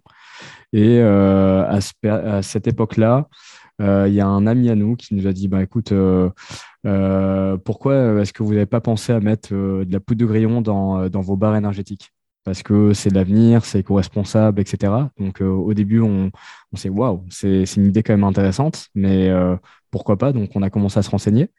Et puis euh, rapidement, on s'est dit, euh, ben écoute, euh, ça match vraiment nos valeurs, quoi. L'environnement, le sport, la nutrition, la performance. Allons-y. C'est une, idée euh, qui sort de l'ordinaire, mais euh, ça match nos, nos valeurs. Donc, euh, on a commencé à faire des, euh, barres donc, euh, d'énergie euh, chez nous à base de poudre de grillon euh, d'une ferme euh, donc en Ontario. Donc, euh, c'était parfait parce que la ferme était ultra novatrice. C'était genre la porte à côté en Ontario. Euh, donc, euh, on a commencé à faire ça. Et puis, dans notre club de triathlon, euh, quand on euh, ramenait euh, nos barres, donc rapidement, c'est une idée qui a fait sensation euh, parce que les gens ils disaient waouh c'est super intéressant. Euh, en plus euh, tu sais on performait bien en triathlon euh, dans notre club. Euh, on faisait partie quand même des des, euh, des meilleurs tu vois. Euh, et donc euh, rapidement on a une parler communauté. en fait. Le, euh, le grillon, c'était, tout de suite le sujet qui, euh, Ouais. qui faisait parler les gens, quoi. Ça, ça, ça choquait. Et c'est vrai que dans, dans notre approche, on, a, on avait une approche qui était aussi très entrepreneuriale. Et euh, à ce moment-là, on, voilà, on cherchait des idées qui nous permettaient d'aller toucher un petit peu tu sais, toute cette notion d'océan bleu, euh, c'est-à-dire d'aller dans un endroit où il y a personne, d'aller vraiment euh, innover et d'apporter quelque chose de complètement nouveau sur le marché. Et quand on nous a parlé de l'insecte, on s'est dit waouh, il y a un truc énorme à faire là-dedans, quoi. Parce que le gros enjeu, en fait, de, euh, de l'insecte et du grillon, c'est de le démocratiser. Et quelle est la meilleure manière que d'aller utiliser des sportifs qui vont y attacher un besoin en fait euh, utilitaire euh, lié à la performance pour utiliser en fait quelque chose qui sera une meilleure source de protéines aussi pour l'environnement. Donc, on- enfin pour nous, ça cochait toutes les cases. On s'est dit c'est incroyable. Et le seul enjeu, c'est de, de rendre ça sexy pour tout le monde, quoi. C'est ça, Ouais. c'est un défi qui, qui est immense. Puis je me rappelle les, les premières années, les premières barres, puis encore aujourd'hui, pour des gens, NAC, c'est grillon. Puis tantôt, on, on reviendra sur cette transition-là où maintenant il y a des produits qui, qui ne sont pas à base. Mais parlons-en même du grillon lui-même, au-delà de vous entendez parler de ça. Qu'est-ce qui fait que, de un, ça se prête parfaitement à la production de barres énergétiques pour les athlètes, puis de deux, que c'est que c'est éco-responsable? Alors en fait, c'est euh, c'est un super aliment quoi. C'est un super aliment. Quand tu regardes sur le papier, le grillon, euh, donc euh, c'est euh, 70% donc de l'insecte qui est de la protéine et qui est de la protéine complète. Donc tu as tous les acides aminés essentiels pour, pour pouvoir mieux récupérer. Donc pour un sportif, tu as énormément d'avantages. C'est aussi très riche en protéines, donc, euh, en, donc en protéines, on l'a dit, donc en minéraux. on était, on était végétarien aussi à l'époque, euh, tu vois, donc, enfin, on l'est toujours, mais ce que je veux dire par là, c'est que, tu sais, il y avait toute cette notion de les athlètes, tu vois, qui sont végétariens, ils peuvent pas faire performer aussi bien que les athlètes qui mangent de la viande, tu vois, parce que justement, il n'y a pas toutes les protéines complètes, donc tu peux pas synthétiser tous les acides aminés et tout ça, tout ça. Et, et c'est vrai qu'en allant sur la protéine d'insectes, bah, il y avait cet, cet aspect-là qui nous convenait vraiment par rapport à notre régime alimentaire et sur lequel on voyait une vraie euh, opportunité de se positionner aussi pour toutes les personnes comme nous, en fait, qui étaient végétariennes, qui voulaient une, alimentation alternative. Et euh, comme le disait Mine, en fait, euh, sur la protéine, ben, c'est top parce que tu as les mêmes avantages que la protéine animale, mais sans tous les inconvénients en fait environnementaux et de santé. Donc nous, on s'est dit, ben, c'est top, faut aller, faut aller là-dessus quoi. Et en termes de production, cette, ferme-là des grillons en Ontario dont vous parlez, comment ça se fait bah écoute, on l'a on l'a visité puis on a été euh, genre impressionné parce que euh, tu euh, donc tu prends la viande par exemple, ça prend des quantités énormes d'espace, d'eau, de nourriture, tu pour pour produire un kilogramme de de bœuf, tu vois. Mais le grillon, c'est un élevage qui est vertical, ça prend pas beaucoup de temps, ça ça prend six semaines à élever un grillon, ça prend presque pas d'eau et donc tu es, es, capable de produire tu pour kilo, pour un kilo de, protéines euh, d'insectes versus un kilo de protéines de bœuf, tu économises genre euh, 1000 fois moins d'eau, euh, 10 fois moins d'espace, euh, genre 10 fois moins de nourriture. Donc c'est là où on s'est dit, waouh, c'est vraiment pour l'environnement, pour nous, qui était super important pour nous. On, on fait partie de la génération des, des milléniaux, c'est pour ça qu'on était devenus végétariens. donc ouais, ça, ça fitait vraiment pour nos valeurs, quoi, pour, pour l'environnement. Ça cochait beaucoup de cases. On remercie cet ami-là qui vous a parlé des grillons. C'était comme un, timing parfait pour ça. Ouais. Oui, oui, tout à fait. Euh, c'était, c'était Antoine. Il était euh, partenaire avec nous euh, dans la, dans la, dans l'entreprise en fait à la base. Et puis après ça, il est parti faire, faire son chemin ailleurs. Il vit actuellement en Suisse. Et, et on le salue. On le salue. Salut Antoine. C'est drôle parce que moi, bien avant que je, que je mette des espadrilles de trail dans les pieds, bien avant que je goûte un produit NAC, je vous ai vu à la télé québécoise. Parlez-moi parlez de cette expérience-là avec les dragons. Ouais, c'était énorme, c'était énorme cette expérience euh, au Dragon. Euh, ben déjà, euh, tu sais, merci, un gros merci à cette émission-là en fait pour exister parce que ça permet à beaucoup de d'entrepreneurs qui démarrent, tu vois, d'avoir une super belle visibilité. il y a plein de success stories grâce à la visibilité en fait qui est donnée aux entreprises, qui leur permet vraiment ben, de réussir et de trouver leur clientèle. Donc euh, nous en fait on y allé ben, euh, très rapidement euh, après notre, notre, dans notre première année en fait de, de création on est on s'est rendu en fait au Dragon. Donc on a appliqué comme tout le monde on a passé les castings. Et puis après c'était hyper stressant quoi d'aller d'aller d'aller se préparer pour pour faire le pitch devant devant tous les dragons. Et puis on a eu la chance d'avoir une offre en fait de quatre dragons. Donc voilà on est on est reparti avec avec une offre. Et ça a été une super belle expérience. Et ça nous a permis de au-delà de en fait au-delà de NAC et au-delà de la marque de de faire connaître euh, le grillon parce que pour beaucoup de personnes en fait c'était euh, c'était inconnu. Donc ça nous a permis d'associer euh, voilà les qualités nutritives l'apport en protéines au grillon et en même temps les vertus environnementales. Donc ça a été top pour la démocratisation du grillon. Et on le voit aujourd'hui en fait au Québec parce qu'en plus de ça on n'est pas les seuls à être passés dans cette émission là tu vois dans les entreprises qui, qui sont parties et qui ont, qui ont fait des produits à base d'insectes donc, euh, ça a donné en fait une forte euh, reconnaissance de l'insecte, euh, je trouve, tu vois, au Québec, beaucoup plus que dans les autres provinces, tu vois, dans le reste du Canada et même dans le monde, tu vois. Donc, je trouve que ça a été vraiment super positif et je pense qu'une grosse partie de, de ça est liée, est liée au dragon, outre le fait qu'on a passé énormément de temps sur le terrain à faire, voilà, à faire goûter les produits et puis à, à faire parler de la marque, quoi. Euh, pour, te dire l'expérience qu'on a eue euh, chez, chez, les euh, chez, Dragons, pardon, il y a, vraiment une image qui me revient en tête. C'est juste avant de rentrer on stage, donc tu es backstage. Et puis, tu as une personne, donc une assistante qui est là et qui te dit Bon, ben voilà, dans 10 secondes, tu vas être sur le plateau. Et moi, j'avais mon cœur qui battait comme ça, tu sais, vraiment full gaz, un peu comme la première fois que tu fais une, une course d'ultra, tu vois. Et, que tu as de l'adrénaline qui est au tapis comme ça. Et après, euh, tu sais, quand tu rentres devant les dragons, euh, après, c'est juste des, des, euh, des, gens normaux, mais vraiment l'adrénaline était genre au max, quoi. Mais c'est vrai que ça reste que c'est un show, hein, comme, euh, comme le départ d'une course, et tu cette même euh, adrénaline-là, et c'est ce qu'on se disait, quoi. On se disait vraiment, putain, c'est comme une course, quoi. Tu as, le même euh, petit stress d'avant-course, le petit pipi d'avant-course. Enfin, tu vois, tout, est, tout est aligné, quoi. C'était tout pareil. Alors, c'est clair. Mais je, trouve ça intéressant, tout le rapport avec l'éducation sur le grillon qui, qui doit faire partie, qui a dû faire partie de votre modèle d'affaires dès le jour 1 de on développe un produit, donc sur papier, tout est là, mais il y a un ingrédient dedans qui peut choquer, entre guillemets, ou qui peut rebuter certaines personnes. Puis c'est un défi, non seulement de faire connaître le produit, ce qui est le défi marketing de toute entreprise, toute startup, mais en plus, il y a le défi d'éducation en parallèle. Avez-vous trouvé ça dur de prendre un peu ce flambeau-là? Parce que j'ai l'impression qu'à l'époque, on remonte à l'époque, ça fait pas si longtemps, mais il y a cinq ans, il y a six ans, on parlait déjà beaucoup moins des produits à base d'insectes que peut-être aujourd'hui. Ça a dû être tout un défi c'était un, gros, gros défi. Ouais. Euh, honnêtement, c'était très, très difficile hein, parce que au tout début, on arrivait, on avait un stand euh, aux, aux, événements de, de course à pied, triathlon, etc. Et puis, on parlait euh, donc de, de, ce nouveau produit révolutionnaire. Et puis, il y a des gens qui, qui nous regardaient grillon et puis ils faisaient, ils faisaient la grimace. Hein. Ils n'étaient pas, ils étaient pas contents. Il y, en, y en a qui, qui nous regardaient et qui, et, et qui nous parlaient même pas, qui, euh, qui partent en courant. Quoi. Donc, euh, euh, ouais, ça a pris quand même beaucoup, beaucoup d'énergie, nous aussi, pour démocratiser ça. Mais on était vraiment investi d'une mission. On était convaincus, et on l'est encore aujourd'hui, que, que, que c'est important et que ça va changer la donne.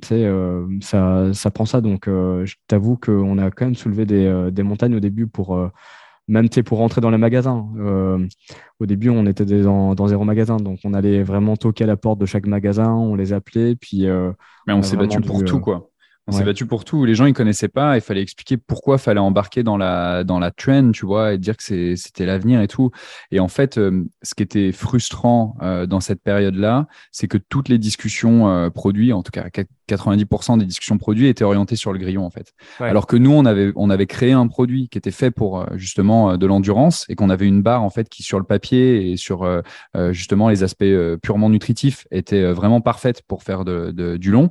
On s'était justement rapproché de nutritionnistes du sport. Enfin on s'était vraiment renseigné pour créer le produit idéal. On était la première barre dans laquelle il y avait des électrolytes. Tu vois les électrolytes habituellement tu les avais que dans les dans les tablettes ou dans les mélanges d'hydratation. Donc, euh, on s'était posé plein de questions. On est allé, on, est, on était allé trouver le ratio 4 pour 1 entre les, les, glucides et les protéines. Donc, on avait vraiment tout optimisé. Et la discussion euh, retombait souvent sur euh, ben, le grillon, en fait. Et, et c'était un peu, c'était un peu frustrant par rapport à tout le travail qu'il y avait derrière le produit, de parler aussi peu, en fait, du, du bénéfice produit souvent. Après, les personnes qui embarquaient dans, le, dans, la, dans la trend, si tu veux, ben, après ça, ne parlaient plus nécessairement, voilà, de, de l'insecte. Mais c'est vrai que il y avait pour la grande partie euh, la grande majorité des gens, euh, c'est toujours cette discussion qui revenait et qui revenait. C'est pour ça qu'à un moment donné, ben, on a aussi voulu euh, changer les choses et intégrer d'autres sources de protéines pour que en fait cette discussion plus de la, de la protéine et de l'impact environnemental soit une discussion secondaire et qu'on rentre en fait en priorité sur les, valeurs et les bénéfices produits purement pour euh, leur fonction euh, utilitaire et que c'était ça le plus important, euh, tu vois, avant toute chose pour le facteur décisionnel d'achat du, du, produit. Donc on a un peu voilà changé toute cette approche-là pour pour apporter ça. Et, et du coup, c'est ce qui nous a voilà poussé à retravailler sur le, le branding. et, et, en fait, il y a, y, a une, y a une autre partie que j'ai pas mentionnée qui était hyper importante aussi, mais en fait, c'est le produit et la qualité du produit. Et en fait, je pense que si on avait lancé la marque avec le produit qu'on a aujourd'hui, c'est-à-dire le produit qu'on a sorti en fait en octobre 2020, euh, je pense que notre trajectoire aurait été vraiment complètement différente. Euh, maintenant, écoute, c'est comme ça, hein, c'est le, mm. le, le, processus en fait d'apprentissage euh, de, l'entrepreneuriat. C'est pour ça qu'on fait ça aussi. C'est pour grandir, pour apprendre et puis pour voilà vivre des erreurs et apprendre de ces erreurs là. Mais mais je pense vraiment que ben, toutes les personnes qui ont connu la marque avant 2020 et qui ont testé nos produits avant devraient vraiment goûter les nouveaux produits euh. Pour euh, justement euh, se faire le vrai avis sur ce que c'est qu'un produit qui intègre les protéines de grillon. Et dans, dans ta question initiale, c'était pourquoi on est parti sur des barres et tout ça. C'est parce que c'était en fait la manière la plus facile d'intégrer la protéine de grillon en fait dans le produit. C'est un, un, ingrédient qui goûte quand même un petit peu fort, tu vois, qui a un, qui a un goût assez noisette, tu vois, mais un peu c'est morceaux de pain un peu plus euh, grillés, tout ça. Donc c'est quand même un goût qui est assez prononcé. Et en fait, euh, dans des bars et avec du chocolat, ça se mariait très bien et on le sentait très peu. Donc euh, c'est pour ça qu'on était parti sur cette euh, typologie de produits-là. Et aujourd'hui, en fait, euh, ce qui est bien en ayant des produits qui sont 100% vegan à côté, c'est que les gens peuvent goûter les deux et, euh, et en fait euh, voir la différence. Et il y en a, il y en a aucune. Tu peux pas sentir en fait aujourd'hui le goût du grillon dans nos produits. C'est ça que j'allais dire, c'est que maintenant, il y, a, il y a quatre sortes de bars et plein d'autres produits, mais à un moment donné, je me rappelle pas avec qui je courais, j'en avais, puis quelqu'un me demandait c'est lesquels qui ont des grillons dedans, puis j'avais aucune idée, je me rappelais pas. Je savais que la be- beurre d'arachide en a pas parce que l'arachide devient la protéine, mais après ça, les trois autres, j'avais aucune idée dans laquelle il y avait du grillon et laquelle il n'y en avait pas. Tu, sais, tu vois pas la différence, puis mais je, je comprends, c'est ça, le premier modèle, le- les premiers produits. Le grillon fait de l'ombre à tout le reste. Puis il y a eu une petite révolution au moment où octobre 2020 est arrivé, puis cette nouvelle série de bars-là qui, moi je me rappelle, je veux dire, c'était comme croquer dans une barre euh, que tu achètes au dépanneur, une barre Mars, quelque chose de hyper goûteux, mais que tu sais qui n'est pas nécessairement bon pour la santé. Là, la première barre, je me rappelle, les premières années, je veux dire, j'étais ambassadeur, puis sur papier, ça fonctionnait, tout était là, puis ça fonctionnait pour vrai dans les courses et tout, tu le sentais que ça te supportait mieux que n'importe quel autre produit. Par contre, le goût et tout, bah, tu disais, ça fait le boulot, c'est pas, tu sais, je veux dire, ça passe, là, je veux dire, on fait des courses qui durent longtemps, il faut qu'il y ait un goût qui est correct pour que ça passe, mais c'était pas une révolution côté goût. Et là, le produit évolue, vous, vous avez eu besoin de ce premier produit-là probablement pour développer Mm. le second. Tu as besoin d'une première génération pour arriver à la deuxième génération.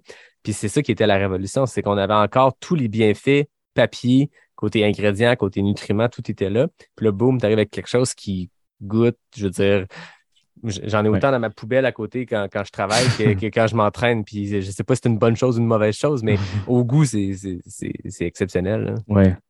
Euh, Tu, tu l'as très bien dit, euh, on est dans l'univers de, de la bouffe, donc de l'alimentaire, et le, le truc le plus important, c'est le goût. Et c'est un truc qu'on avait négligé euh, au, au premier abord, parce que dans les premiers abords, on était trop axé sur la performance. Donc, euh, comme l'a dit Will, tu sais, on, genre euh, sur, sur le papier aussi. Donc voilà, ça, ça, ça remplissait toutes les cases. C'était un produit ultra performant, mais le goût, c'était, ça arrivait en second ou troisième plan, tu vois.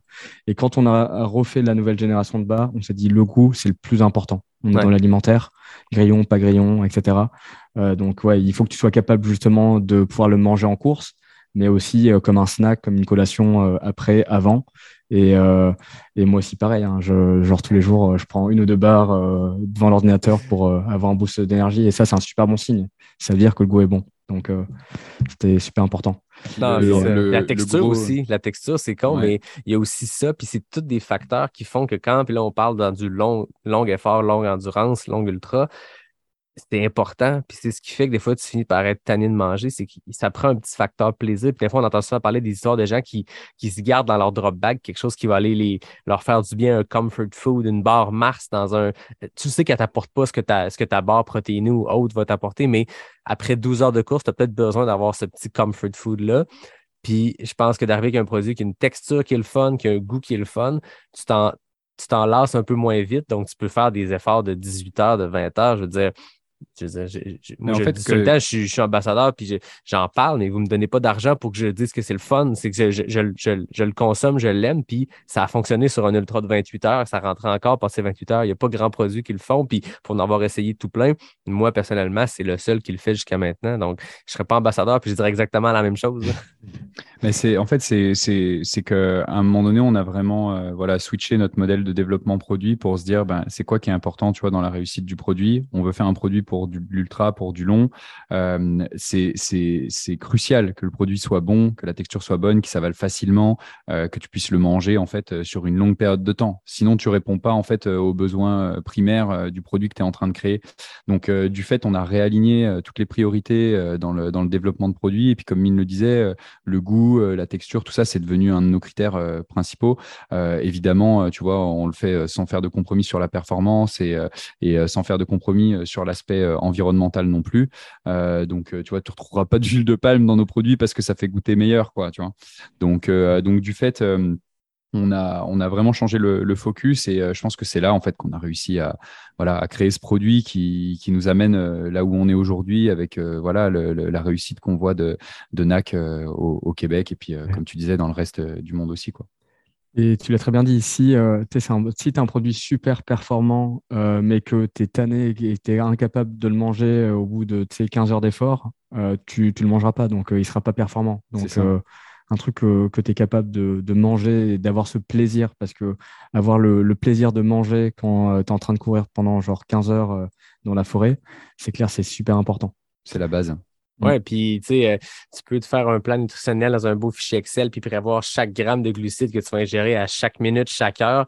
À un moment donné, ce plan-là va prendre le bord à un moment ou à un autre, ou si tu t'en tiens à ce plan-là, à un moment donné, ça ne rentrera plus parce que ça varie, puis il y a tellement de facteurs qu'on ne contrôle pas qui peuvent arriver qu'il faut être capable de, de jazzer puis de changer un peu. Puis ce qui est le fun, c'est que là, maintenant, eh bien, il y a d'autres produits qui sont ajoutés à votre gamme. C'est qu'on est passé d'une première génération de barres, une deuxième. J'ai l'impression qu'après ça, ça l'a explosé. C'est devenu à vitesse. Vous avez changé, vous vous avez enfilé en cinquième vitesse. Je ne sais pas, vous avez pesé sur le gaz parce que là, on est arrivé avec les gaufres, les barres caféinées, les poudres, euh, les poudres euh, ultra énergie et maintenant le drink mix.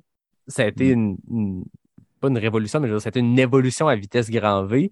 Est-ce que c'était des choses qui se préparaient tranquillement, puis à un moment donné, bam, tout est sorti en même temps? Comment s'est passée cette, euh, cette duplication de produits?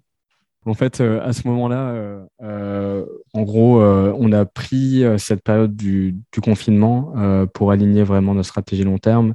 Et c'était vraiment clair que pour nous, on voulait être les numéros un de la nutrition sportive pour l'ultra-distance. Et euh, pour être numéro un euh, dans cette catégorie-là, euh, tu n'as pas le choix d'être vraiment complet, de proposer une gamme qui soit complète au niveau du solide, du semi-liquide et du liquide.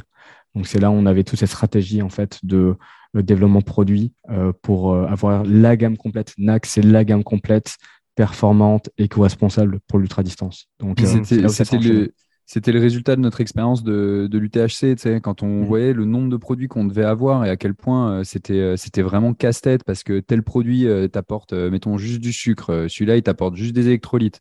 Putain, génial, quoi. Donc là, en gros, si je, si je suis plus capable d'avaler ce produit-là, ben, je je- j'ai plus d'apport en glucides. Donc là, en, en fait, c'est là qu'on a eu l'idée de créer en fait cette science de l'ultra-énergie qui nous permet d'avoir tout ce dont tu as besoin dans tous les produits de la gamme et après, tu plus à te casser la tête. Si tu Mm. si es capable d'avaler que du liquide, tu ton énergie sous format liquide. Tu n'auras aucun problème, tu pourras continuer d'avancer avec une énergie stable. Et c'est là qu'on s'est dit qu'avec cette solution-là, on pouvait simplifier le milieu de la nutrition et simplifier en fait euh, l'accès au sport tout simplement et, et de permettre à tout le monde d'être capable de finir euh, une ultra distance simplement en mangeant ce qui est capable de rentrer avec du NAC. Donc, Ouais. euh, tu bouffes du solide, euh, tu bouffes du semi-liquide euh, qu'on va lancer prochainement, tu bouffes du liquide. Bref, il y, aura tous les produits dans la, dans la gamme NAC pour pouvoir vraiment t'alimenter à 100% sur un ultra sans être écœuré, en ayant tous les apports dont tu as besoin. Quoi. Je pense que c'est là aussi qu'il y a eu le côté game changer, puis tu viens de mettre les, les mots que, qui, qui, qui sont, euh, qui ont fait vraiment ce changement-là, ce pivot-là dans le monde de l'ultra. C'est l'ultra-énergie. C'est de se dire qu'on a plus besoin d'une duplication de plein de produits pour arriver à nos fins. Puis comme tu dis, il faut réussir à rentrer toutes ces choses-là dans la même heure ou dans le même bloc euh, entre deux ravitaux pour réussir à aller chercher tout ce qu'on a besoin. Et là, tu as de tout. Puis moi, je raconte tout le temps que quand plus rien rentre, les gaufres rentrent encore. Tu sais, à la CCC, je veux dire, il n'y a plus rien qui rentrait à partir de Valorcine. Je confirme que les deux dernières montées, la petite gaufre casse en quatre, prenait le temps de la manger, elle finissait toujours par passer. Puis même si tu te dis en termes de calories, je pense que la gaufre, je ne veux pas dire n'importe quoi, elle est 140, tu te dis, je réussis à en- 140, exact. Ouais. je réussis à en 140. rentrer une par heure. C'est pas suffisant, on s'entend, mais Mm, mm. l'estomac est démoli, c'est une course qui est brutale. Ben, Mm. au moins, je réussis à rentrer quelque chose autre que du coke. Puis, on sait, on a tous déjà fini un ultra sur le coke, mais il en manque pas mal plus que là, tu réussis d'avoir une combinaison, tu vas chercher ton sucre dans le coke, puis dans ta, ta gaufre qui, qui semble anodine, qui passe, puis qui est toute petite, ben, au moins, tu vas aller chercher un peu de tout pour réussir à finir, puis te rendre jusqu'au bout. Puis ça, c'est le- meilleur exemple. Tu sais, moi, le- il y a un moment où je perds le contrôle de l'estomac parce que j'oublie de manger ou je mange trop. Il y, a, il y a une erreur qui se fait en cours de parcours, mais au moins, je sais que j'ai toujours la gaufre qui va venir me sauver la, la vie, puis qui va aller me donner un peu ce qui me manque partout. là. Ouais, les, euh, les gaufres, elles font un carton. Euh, Ouais. Vraiment, euh, tout le monde nous, nous, nous donne le, le, le, le même feedback là, pour le pendant. C'est incroyable. Puis les deux nouvelles saveurs. Quand il y a juste ça qui rentre, t'es content de pouvoir alterner entre quatre variétés et non deux. Ouais, c'est ça. C'est- On a, on a eu beaucoup le retour euh, que euh, ça prenait plus de diversité euh, Ouais. dans les gaufres et puis et puis du fait, ben voilà, on a on a pallié à ça en lançant les deux les deux nouvelles saveurs en octobre, donc chocolat et, et sirop d'érable en plus pour toucher à nos à nos racines d'ici. Et puis c'était top quoi. Ah oui, exact. Euh, vous êtes des gars qui, qui avaient beaucoup d'ambition. On le sent dès les premiers, dès les premiers balbutiements de NAC, il y avait cette ambition-là. Aujourd'hui, je vous entends, puis on dirait que la passion est encore autant présente six ans plus tard. L'ambition, moyen, long terme pour NAC, c'est quoi? Alors, les numéros un. ouais, c'est d'être les numéros un donc de la nutrition sportive pour l'ultra-distance partout dans le monde. Et euh, on pense que vraiment, c'est notre DNA, là, euh, c'est vraiment ancré dans notre histoire. On est des passionnés euh, d'ultra, on a la communauté pour, on a des ambassadeurs qui, qui sont incroyables, qui je pense que la spécificité de NAC aussi, c'est qu'on est vraiment ultra connecté à notre communauté et que tous les produits qu'on développe aujourd'hui sont la résultante d'un process qui a été vraiment défini de aller chercher le besoin, de de comprendre euh, quel problème on va résoudre chez nos athlètes pro. Donc tous nos produits sont développés donc en collaboration étroite avec euh, avec les Mathieu Blanchard, les Marianne Hogan, les Thibaut Garivier, etc. Euh, qui qui nous permettent vraiment de de, de, comprendre comment on va résoudre les problèmes des, des top athlètes et comment on va amener ça à tout le monde. Voilà. Exact. au final, ce qui marche, peu importe le niveau. S'il y a bien quelque chose où le, le commun des mortels qui, fait le mid-pack ou le backpack d'un ultra ou une Marianne Hogan de Mathieu Blanchard, c'est que tout le monde doit consommer. Puis moi, j'aime toujours l'expression que l'ultra, c'est une compétition de nutrition dans laquelle il y a un petit peu de course. Mais au final, c'est ça, on le disait tantôt par rapport à vos premières expériences en, en triathlon, puis n'importe qui qui va aller se pousser sur un effort moyen long, on le sait que la nutrition est clé là-dedans parce que quand tu réussis plus à rentrer quelque chose ou quand tu consommes pas les bonnes choses, tu vas avoir des carences. Puis c'est là que les jambes se mettent à te faire mal. Puis on l'a tout vécu, l'expérience où tu te dis après 30 kilos, mes jambes sont démolies. Puis à un moment donné, tu reprends, tu reprends le dessus sur ta nutrition, puis ça se règle. Puis c'est une compétition de nutrition rendue là, qui, que ton objectif soit de gagner l'UTMB ou de le finir avant la fin du cut-off, ça demeure le même, le même objectif. Mais tu as toujours trois piliers, de toute façon, euh, dans, dans, dans de l'ultra et dans n'importe quelle compétition d'endurance. Hein. C'est euh, la tête, les jambes et l'estomac. quoi. Donc, euh, il faut arriver à voilà, donner le carburant dont tes jambes elles ont besoin et puis à avoir être bien préparé aussi mentalement pour, pour aborder un, un gros événement. Et, et c'est la résultante de, voilà, de ces trois, trois gros piliers-là euh, que, tu dois, que tu dois travailler. Quoi. Ouais, c'est clair. Les gars, c'était un plaisir de jaser d'entrepreneuriat de sport avec vous. C'est quoi les prochains défis sportifs? Revenons aux athlètes. J'ai vu que Mine t'a fait le Squamish 50-50, puis pas gênant d'ailleurs, huitième place au général. Ça, c'est une course où tu fais un 50 miles le samedi, le 50 col dimanche, c'est ça? C'est ça, ouais. C'était une expérience incroyable. Félicitations euh, d'ailleurs. Écoute, merci beaucoup. C'était vraiment génial. Et euh, pour une première participation, euh, je m'étais super euh, bien entraîné pour ça. Et donc, je pense que l'année prochaine, je vais sûrement faire un, un, un 100K. je pense pas que je vais faire un, 100 miles parce que ça demande quand même beaucoup, beaucoup de temps. Puis, on a un programme très, très chargé donc avec NAC. Euh, j'ai pas encore vraiment défini tout mon euh, tout mon euh, planning pour l'année prochaine, mais euh, je vais sûrement mettre un 100K quelque part, donc au Canada ou aux États-Unis. Et puis après avoir des, petites courses autour qui vont permettre de motiver, de m'atteindre, de, de m'aider à atteindre ce palier-là. Donc sûrement genre un, un, un 30, un 50 avant ça. Oui, de ton côté, qu'est-ce qui t'attend en 2023 côté course? Écoute, euh, euh, je pense que euh, je j'irai. Donc j'ai le deuxième enfant hein, qui arrive là dans, dans, dans quelques dans quelques semaines. Donc j'ai un peu, tu vois, réduit mes ambitions sportives pour l'année prochaine, mais assurément, je m'alignerai sur une course probablement aussi autour des des 100 kilos, avec pour objectif en fait d'avoir les points nécessaires pour participer à la diagonale des fous. Ça fait plusieurs plusieurs années qu'on qu'on convoite cette course et qu'on veut aller y participer avec Mine et puis d'autres d'autres amis. Donc écoute le but, euh, ça va être à un moment donné d'aller euh, s'aligner sur cette course-là. Et puis après, euh, en fait, j'ai envie d'aller participer à pas mal d'autres grandes courses. Hein. L'UTMB, c'est une course qui me fait de l'œil aussi. voilà, il y a pas mal de pas mal de gros ultras sur lesquels j'aimerais aller. Et puis dans tous les cas, je pense qu'on s'y déplacera aussi avec NAC. Donc même si c'est juste des reconnaissances, tu vois, de, de parcours, d'aller courir dans ces dans ces environnements-là, c'est top. J'ai été à Chamonix cet été pour l'UTMB et pour le marathon du Mont Blanc. Donc, ça m'a permis encore, euh, tu vois, d'aller passer du temps dans les montagnes, donc d'associer encore euh, l'utile à l'agréable. Et euh, c'est vraiment quelque chose, tu vois, sur lequel je prends énormément de plaisir et que je veux continuer à, garder. Donc, on, va voir un peu pour les objectifs de, l'année prochaine, mais un des gros objectifs, ce sera d'aller participer à la Diag, c'est sûr. Très cool. Écoute, pour des gars dont la passion, c'est le sport, d'être dehors, d'être à l'extérieur, en plus d'avoir cette, cette- cette volonté-là de faire de l'entrepreneuriat, d'être euh, vos, propres, euh, vos, vos propres patrons. Je trouve que vous avez vraiment tout mis ça ensemble dans NAC parce que là, on peut aller faire une course comme coureur dans votre cas. Ouais. Et tant qu'à être là, faire de la représentation puis faire du développement des affaires parce que je veux dire, on est sur place, on est aux côtés de l'athlète qui ont besoin de savoir ce qui est NAC. Fait que j'ai l'impression à vous écouter, je ne veux pas euh, vous mettre des mots dans la bouche, mais vous avez comme trouvé votre parfait équilibre entre tout ce qui vous passionne, tout ce que vous aimez, mettre ça dans une boîte, puis ça, ça, fait le, le, le- package parfait. hein. C'était le rêve pour nous, euh, tu vois. C'est, euh, on a, on a, on a voulu euh, quitter Groupon justement pour euh, faire vraiment quelque chose, tu vois, qui, euh, qui nous passionne et dans lequel on s'épanouisse. Enfin, tu passes tellement de temps à travailler dans ta vie, tu vois. Enfin, autant que cette partie-là soit quelque chose d'ultra enrichissant et c'était vraiment un de nos objectifs entrepreneurial et de vie. Euh, de trouver quelque chose voilà dans lequel on s'épanouisse et puis euh, qui, qui nous permette de mêler en fait euh, vie professionnelle et, et vie personnelle, tu vois, sans, sans parfois en voir les limites. Donc, non, on est, on est super chanceux de, de, pouvoir vivre ça de cette manière-là. Non, c'est, cool de vous écouter, de vous entendre. Les gars, j'ai compris la fibre compétitive entre vous deux. Vous le savez, ça fait 120 épisodes que je termine avec les questions éclairs NAC. Euh, d'habitude, quand j'ai un duo, je change la formule. J'y vais avec une formule sans la vitesse, puis on est plus à voir si les deux personnes se connaissent bien. J'ai comme pas de doute à vous voir que vous auriez eu 10 sur 10. Vous vous connaissez, euh, vous êtes comme un vieux couple. Euh, à la place, on va faire une compétition de questions éclairs NAC. Vous serez en compétition avec les autres qui ont participé par le passé, mais des fois, la distance fait qu'il y a un petit délai. Par contre, les deux, vous êtes dans les mêmes conditions. On va pouvoir comparer. Puis j'ai deux séries de questions différentes. Fait que vous pouvez même écouter l'autre puis voir euh, ses réponses, parce que vous n'aurez pas les mêmes. Fait que le hasard a fait que, ah, pile ou face, William, c'est toi qui commence. Allez, vas-y, feu. Tu me dis quand tu es prêt, on calcule euh, ça, le chronomètre, puis après ça, mine, ça va être le temps à battre. Allez, vas-y, je suis prêt.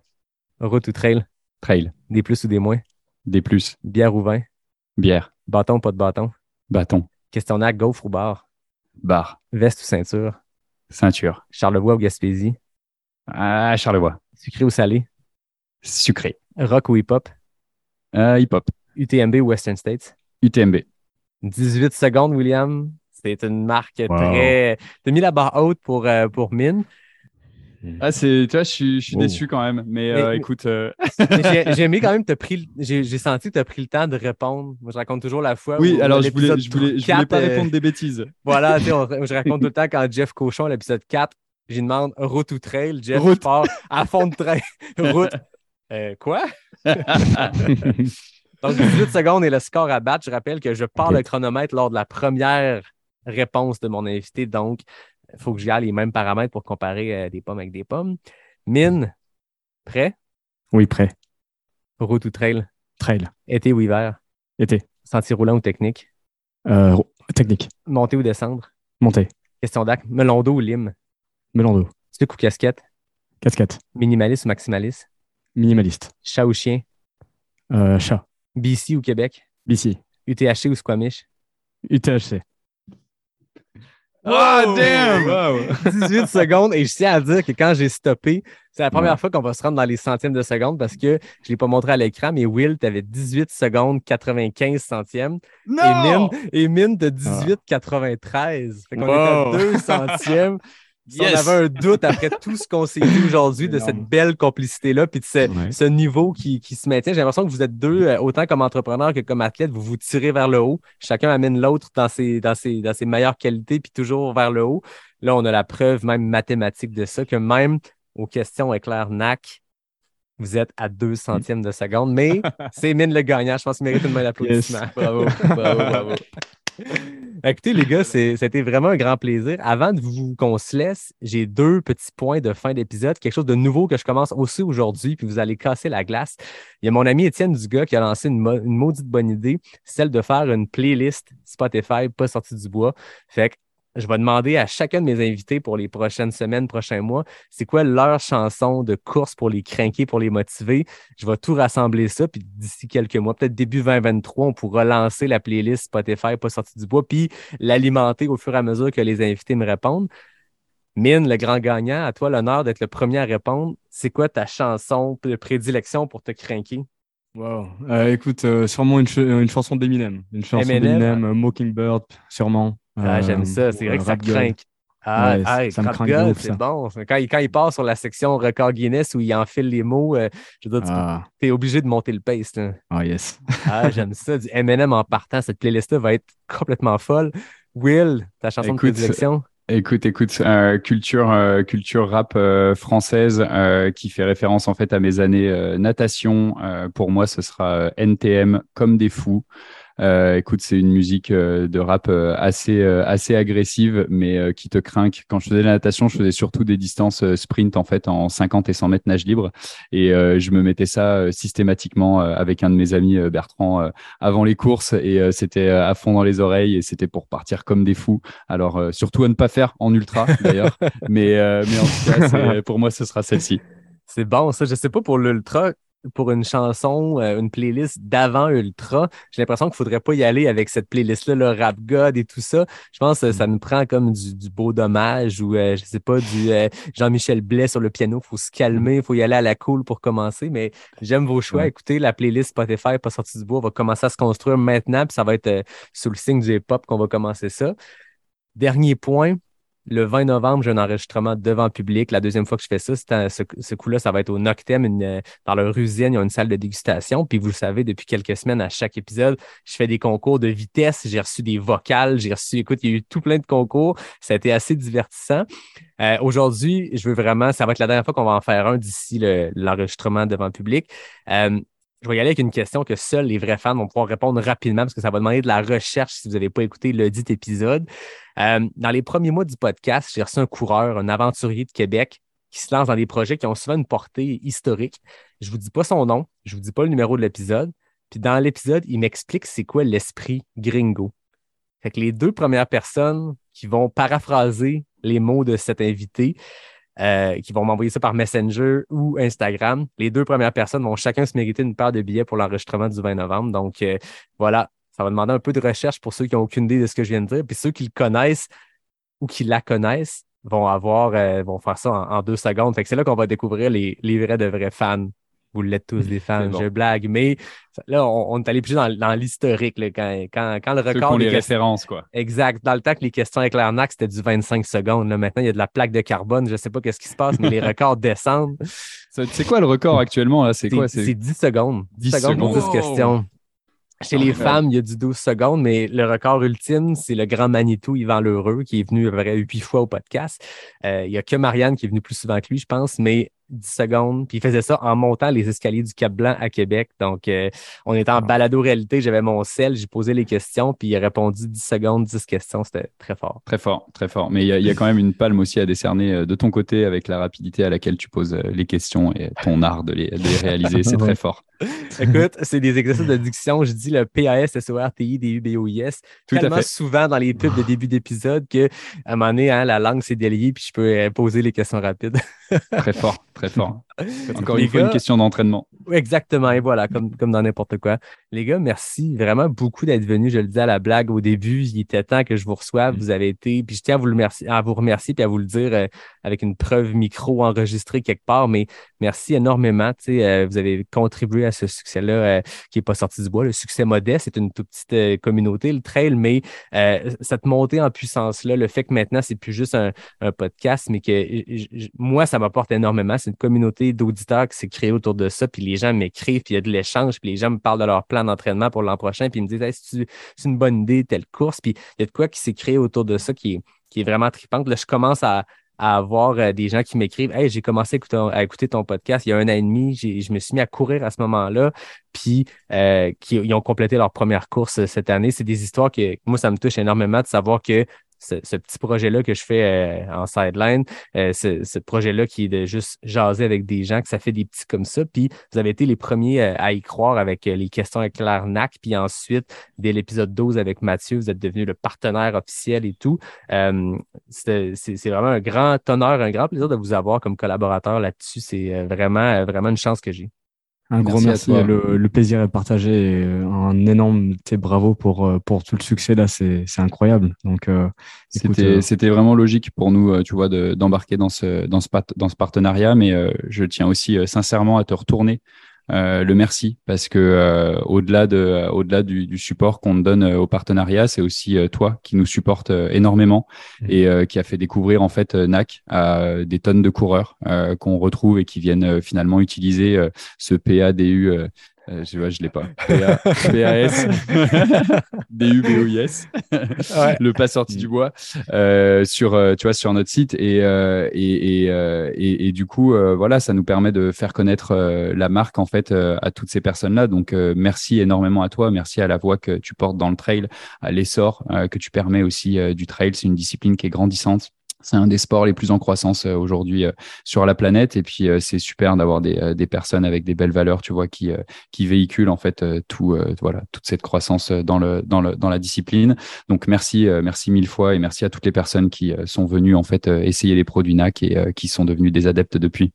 Ah oui, mais merci à vous autres. Écoute, euh, je pense que c'est une collaboration qui est gagnante-gagnante. C'est toujours le seul objectif. Puis moi, c'était important en, lançant le podcast. Je me disais peut-être un jour, j'aurai des, partenaires. Tu sais, quand tu passes ça, tu sais pas ça va prendre combien de temps et tout. Puis je m'étais, moi, je m'étais dit, je fais pas ça pour, euh, pour gagner ma vie avec ça. C'est un passe-temps, c'est que du plaisir.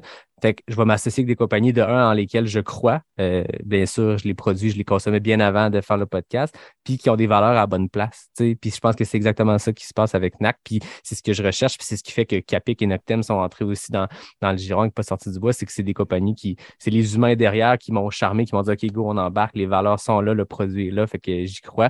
J'accepterais pas une compagnie qui m'approchait. Puis hey, euh, on veut devenir partenaire officiel, on te donne euh, tant, je m'en fous, je veux dire, c'est flatteur, mais moi, c'est un passe-temps. Puis tant que ça, reste comme ça, puis tant qu'on s'associe à des compagnies à lesquels on croit, ben, on n'est pas en train de, faire une promo de début d'épisode puis se faire euh, se croiser les doigts en se disant hey, je suis en train de, de, me pervertir ou je suis en train d'aller à l'encontre de mes valeurs. Au contraire, c'est tout le contraire. En fait, euh, moi, ça marche pour moi, puis j'espère que, que les gens vont le découvrir, puis peut-être que ça marchera pour eux aussi.